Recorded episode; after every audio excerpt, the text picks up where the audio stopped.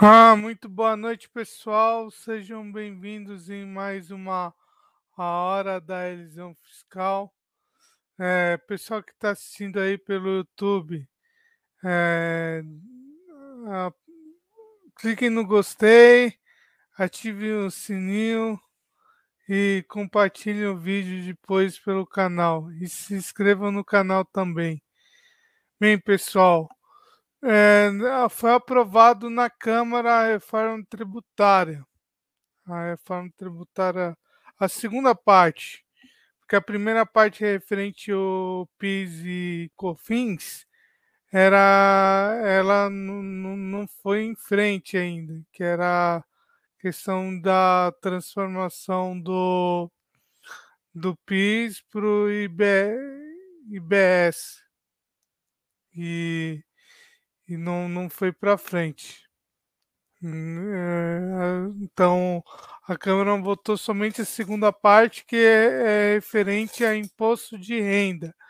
Imposto de renda pessoa física e pessoa jurídica.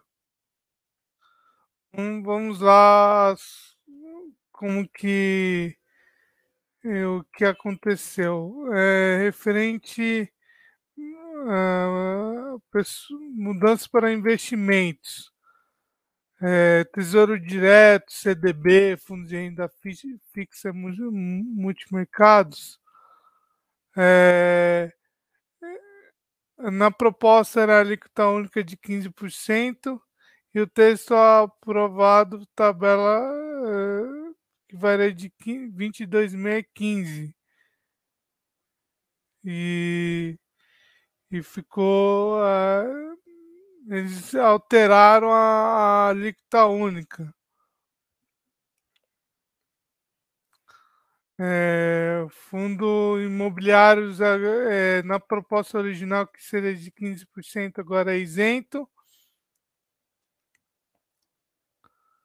O ganho de capital de fundo de investimento imobiliário é, manteve é, compra e venda de ações.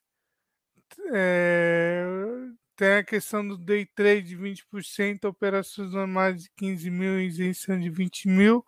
Foi para todas as operações pagar 15% e isenção de vendas de ações até 60 mil por trimestre.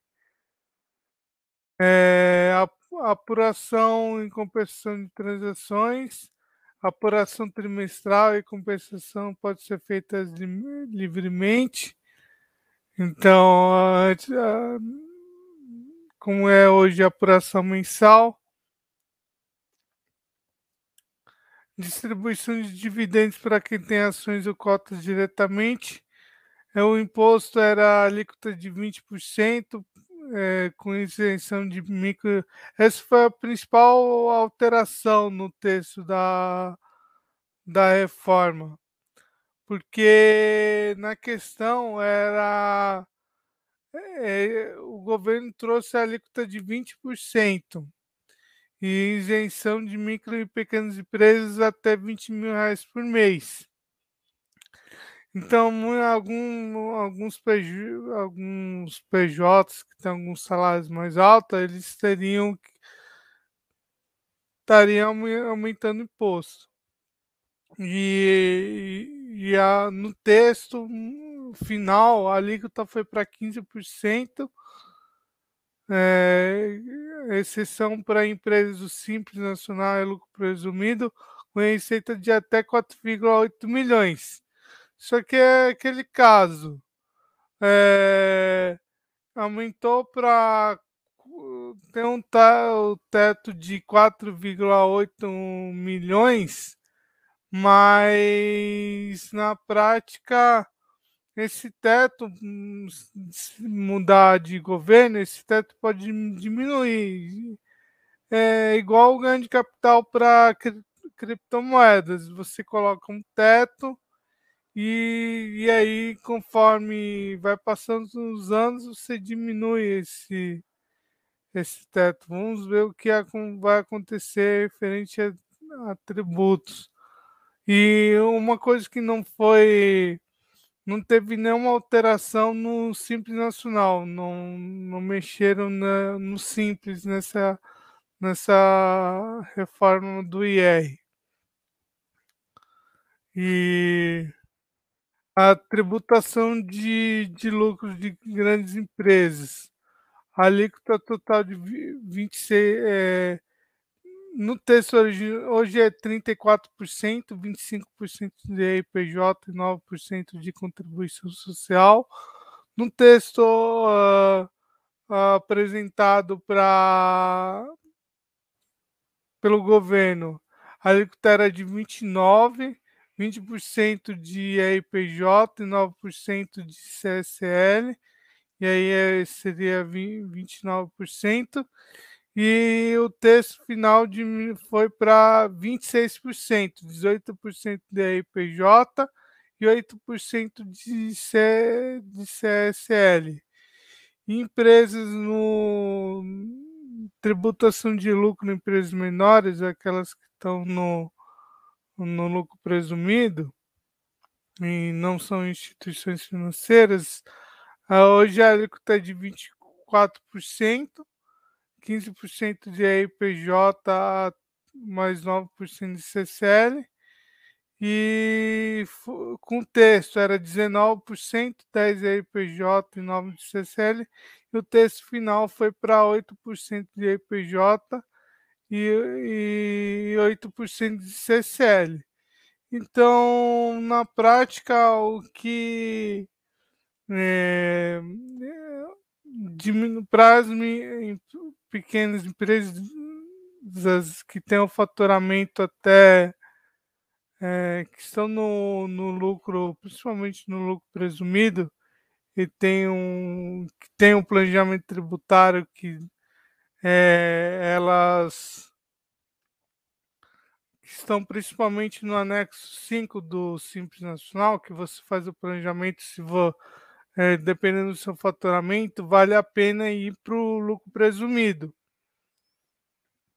Então, esse cálculo vai, pode, é, como faturar, como a distribuição de, de, de, de dividendos não vai ser taxada até 4,8 milhões, nos, nos planejamento tributário, você vai começar a analisar se vai valer mais a pena e se você tem a questão do principalmente em empresas que têm poucos funcionários, se vale a pena estar no a, anexo 5 do Simples Nacional ou estar no, no lucro presumido que quando você não chega naquele fator R de 28% para estar no no anexo 3 do, do Simples Nacional.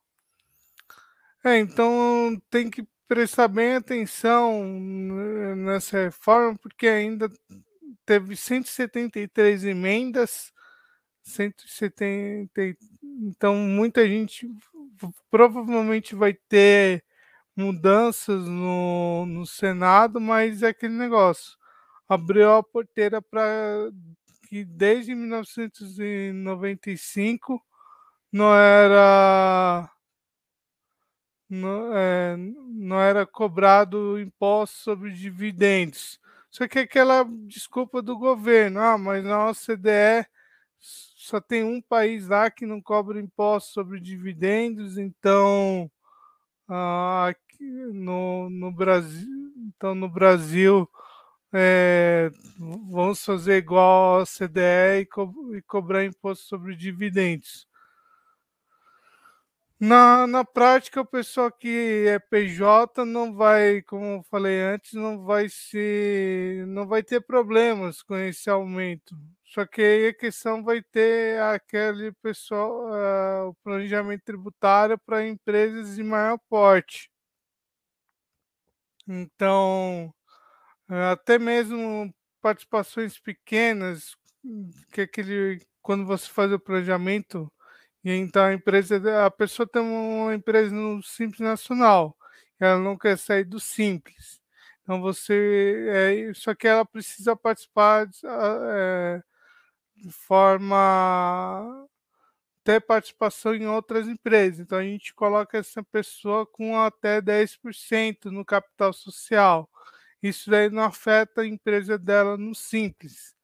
Porque se, é, se você tiver ser sócio de uma empresa, de outra empresa com mais de 10%, é, a sua empresa estaria fora e, essa e o faturamento das duas empresas foi maior do que 4,8 milhões, essa empresa estaria fora do simples. Então, é um planejamento que,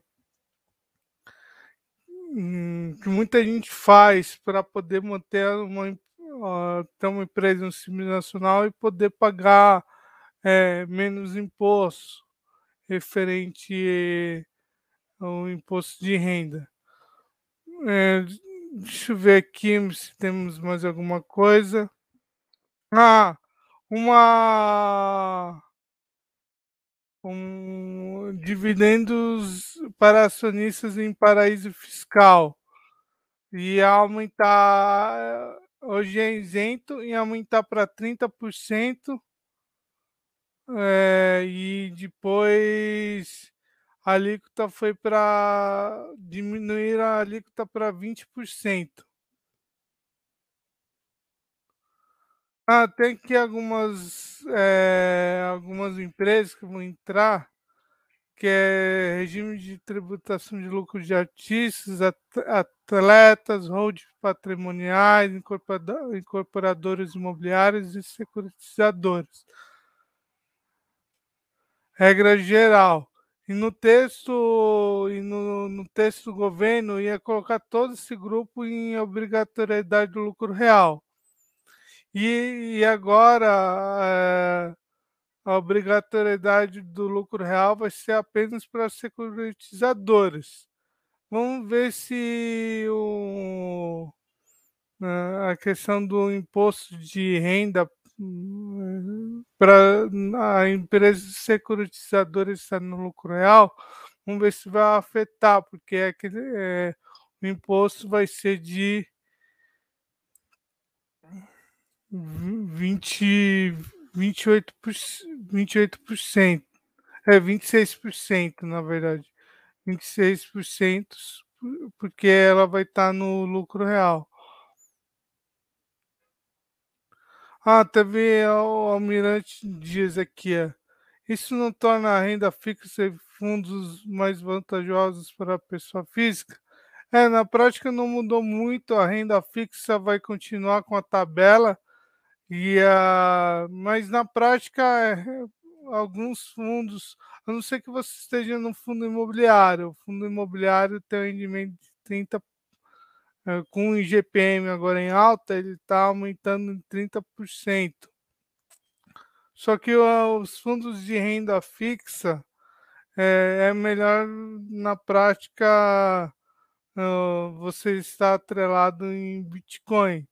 Bitcoin não foi afetado sobre essa mudança do, do IR. Eu estava bem atento a isso porque a, eles poderiam alterar a tabela do ganho de capital. Isso não foi alterado.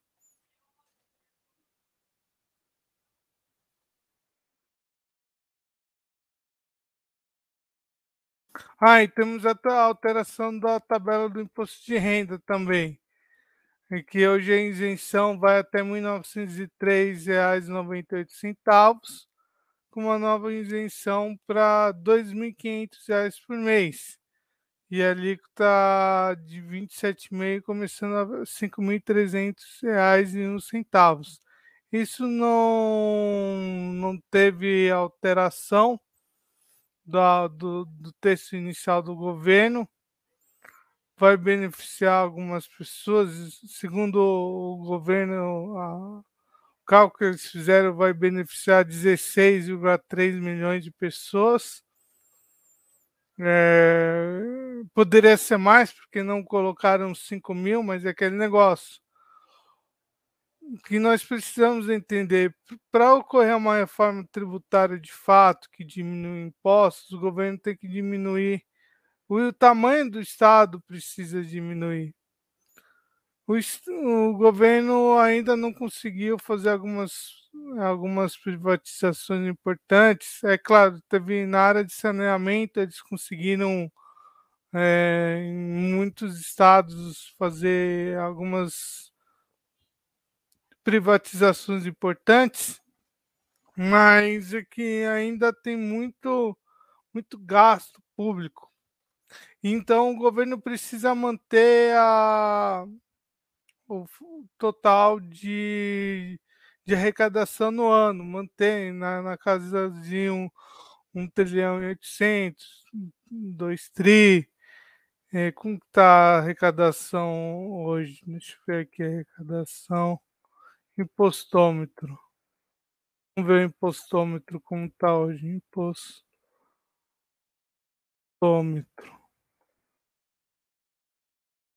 Hoje Ó, um milhão e um, um trilhão e setecentos e vinte e um.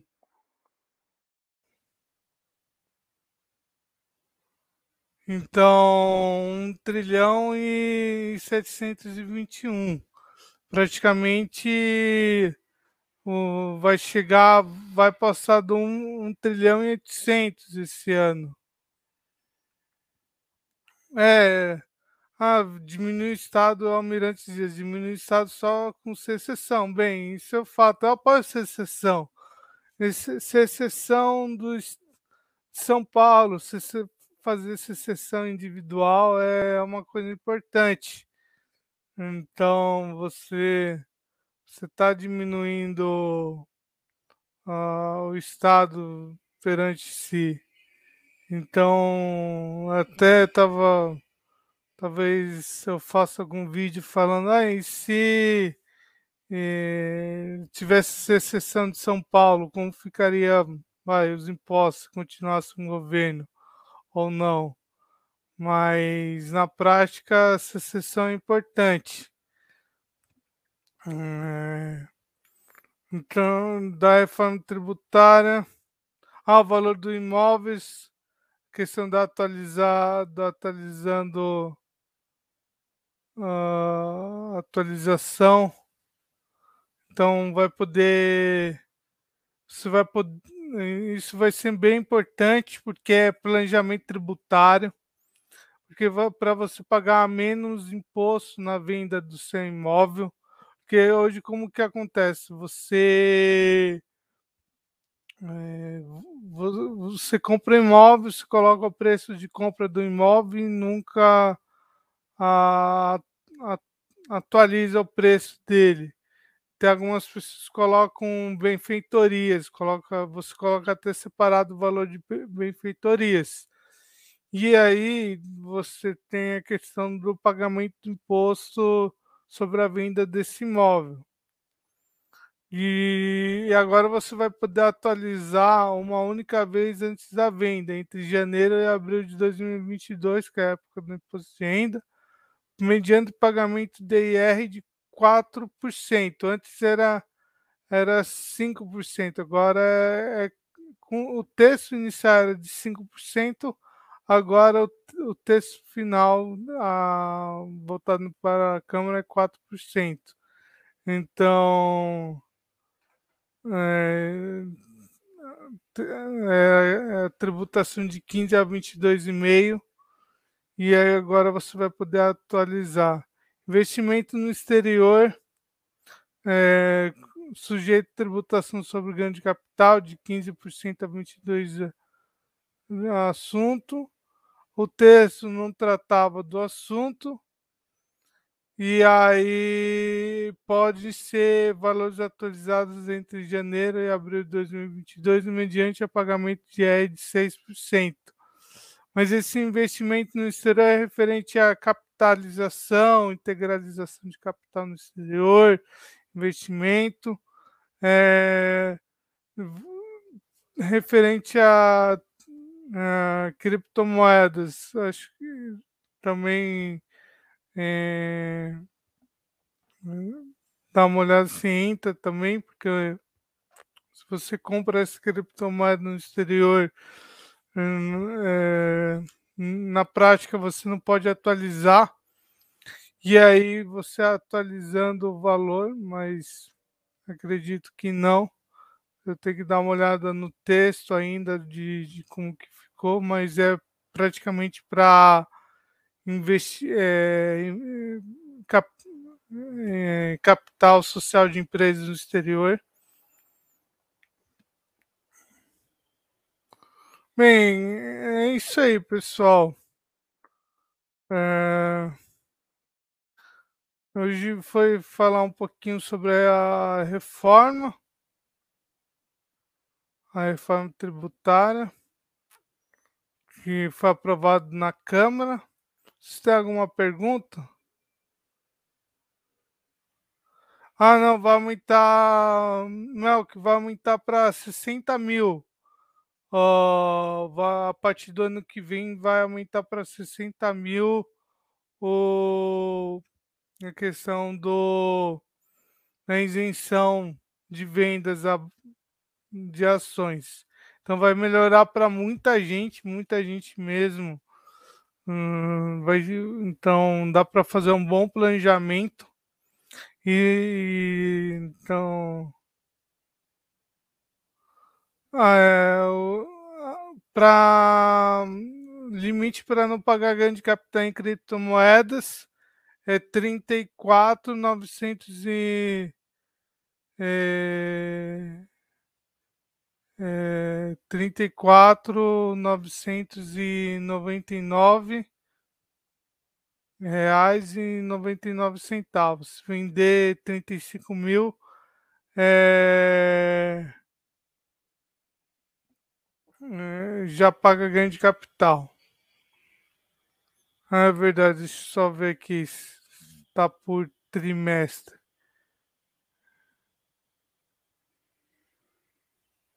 Está por trimestre os, os, o mensal.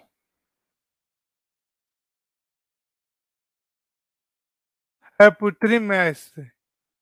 Por trimestre. Venda 60 mil por trimestre. Não é por mês, não, é trimestre. Então vai ter que fazer um planejamento, é, vender. É, então parece. É, não, não muda muita coisa, porque é 20 mil por mês. Então não, não, não mudou nada, não. Só diminuiu a questão do imposto que day trade era 20 agora vai para 15. É isso mesmo, 6 por meia dúzia. 6 por meia dúzia.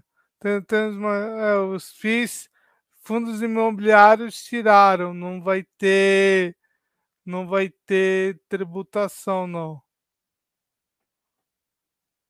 Isso, por mês. É por mês. 30, 35 mil reais por mês. Se você comprar, então você. É, comp, se você tá, comprou e vendeu por mês, é aquele planejamento que você faz. Você não, não negocia mais do que 35 mil reais por mês. Então, se você um, é quase um salário de um deputado, se você for vender no mês, venda até 35 mil não, não passa desse valor. Aí você não paga 15% sobre ganho de capital. Aí, hum, se você não quiser microempresas, não, não mudou nada, vai continuar a mesma. Uh, coisa para empresas no Simples Nacional. O MEI, tem a questão do MEI também, microempreendedor individual, vai aumentar para 130 mil a, o valor anual de faturamento. E empresas no lucro presumido, mas é aqueles faturamento é, vai ser 16%. 16% no lucro presumido, mas sem adicional de IR até 20 mil por mês. Depois tem um adicional de IR, aí vai para 18.